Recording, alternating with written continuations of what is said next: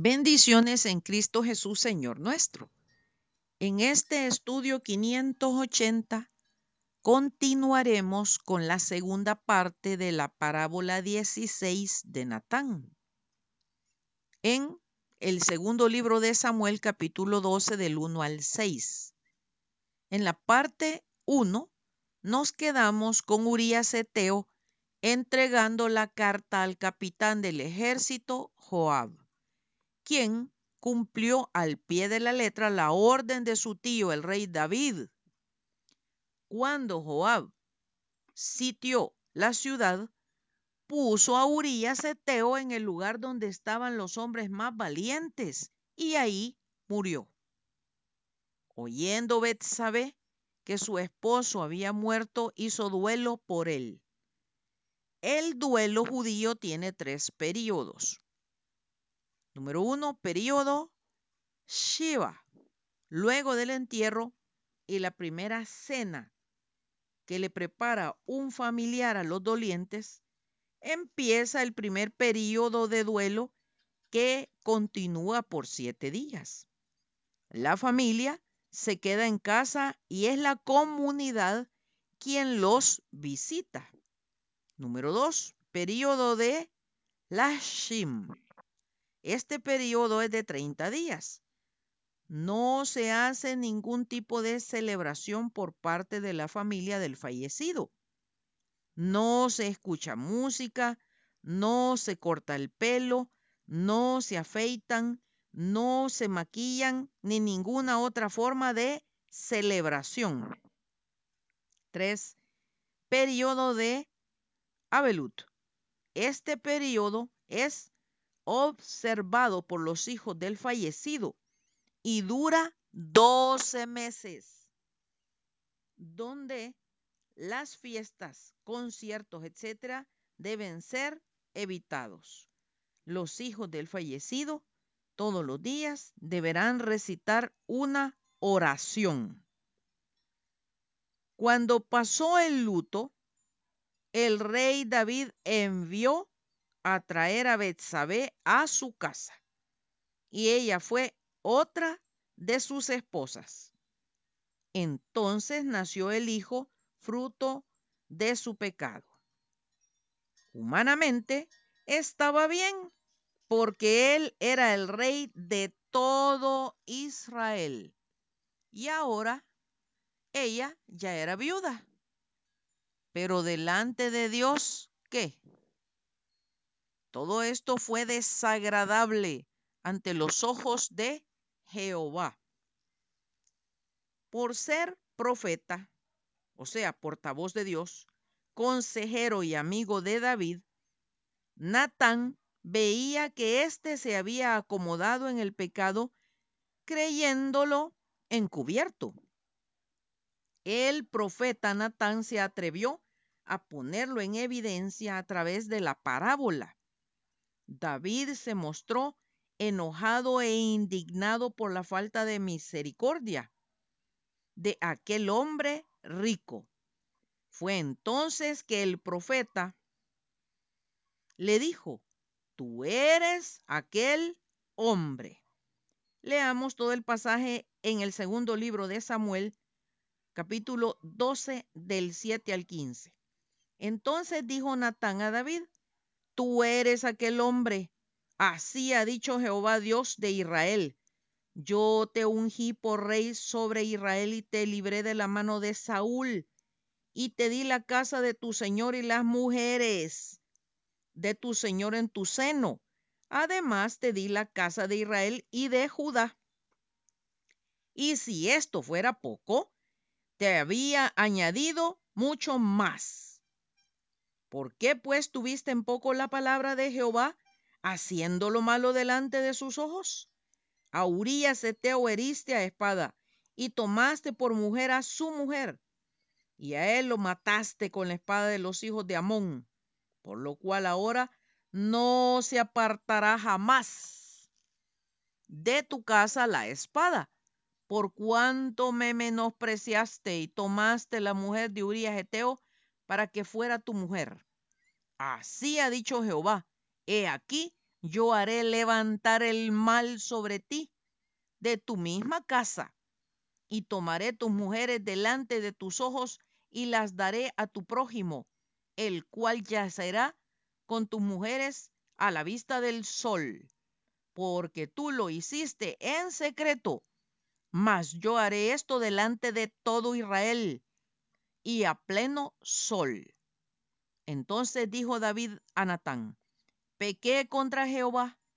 Y Natán dijo a David, también Jehová ha, ha remitido tu pecado, no morirás. Mas por cuanto con este asunto hiciste blasfemar a los enemigos de Jehová, el hijo que te ha nacido ciertamente morirá. Y Natán se volvió a su casa y Jehová hirió al niño que la mujer de Urías había dado a David y enfermó gravemente. Los siguientes capítulos del 13 al 20 de este segundo libro de Samuel nos relatan el cumplimiento de esta profecía en la vida de David como consecuencia de su pecado. En primer lugar, el niño murió al séptimo día. Este niño que fue fruto del pecado del rey David con Betsabé. Su hijo Amón violó a su medio hermana Tamar. Entonces el hermano de ella y medio hermano Absalón en venganza lo asesina. Absalón huye y luego arma una revuelta en contra de su padre David. Lo hace huir, se acuesta con sus mujeres y le declara la guerra. Absalón es asesinado por el sobrino de David, Joab. ¿Acaso muchos de nosotros estamos escondiendo el pecado justificándonos. Usted busca ser próspero. ¿Sabe por qué esto se hace tan difícil? ¿Qué esconde usted en su interior? Es honesto con Dios y con usted mismo. Proverbios 28:13. El que encubre sus pecados no prosperará, mas el que los confiesa y se aparta alcanzará misericordia. No pierda tiempo disimulando o justificando lo que de sobra sabe que debe dejar de practicar. Si su vida está dirigida por su corazón y no por la voluntad de Dios, probablemente y con mucha frecuencia esté teniendo diversidad de problemas. Jeremías 17, 9 y 10. Engañoso es el corazón más que todas las cosas y perverso. ¿Quién lo conocerá? Yo Jehová, que escudriño la mente, que pruebo el corazón para dar a cada uno según su camino, según el fruto de sus obras. ¿A quién culpa usted? por su situación. Marcos 7 del 21 al 23. Porque de dentro del corazón salen los malos pensamientos, los hurtos, adulterios, las avaricias, las fornicaciones, los homicidios, el engaño, las maldades, la lascivia, la envidia, la soberbia, la maledicencia, la insensatez y contaminan. Debe cambiar su interior para que cambie su estilo de vida. Entonces tendrá paz. Por su bien, no puede engañarse ocultando su maldad. Se forzará a ser deshonesto, torcerá las cosas, no prosperará, enfermará a su cuerpo y más allá enfrentará el juicio eterno. Eclesiastés 12:14. Porque Dios traerá toda obra a juicio, juntamente con toda cosa encubierta, sea buena o sea mala. Será por esto mismo que muchos prefieren negar la existencia de Dios para poder pecar libremente. ¿Qué ganamos engañándonos? Es ahora que comprendemos la importancia de la palabra de Dios como esa luz que ilumina nuestras tinieblas. Las parábolas son un instrumento para acercar las verdades eternas por medio de relatos conocidos y cotidianos. Dios nos llama a resistir al mal, comenzando con el propio, como el que está afuera.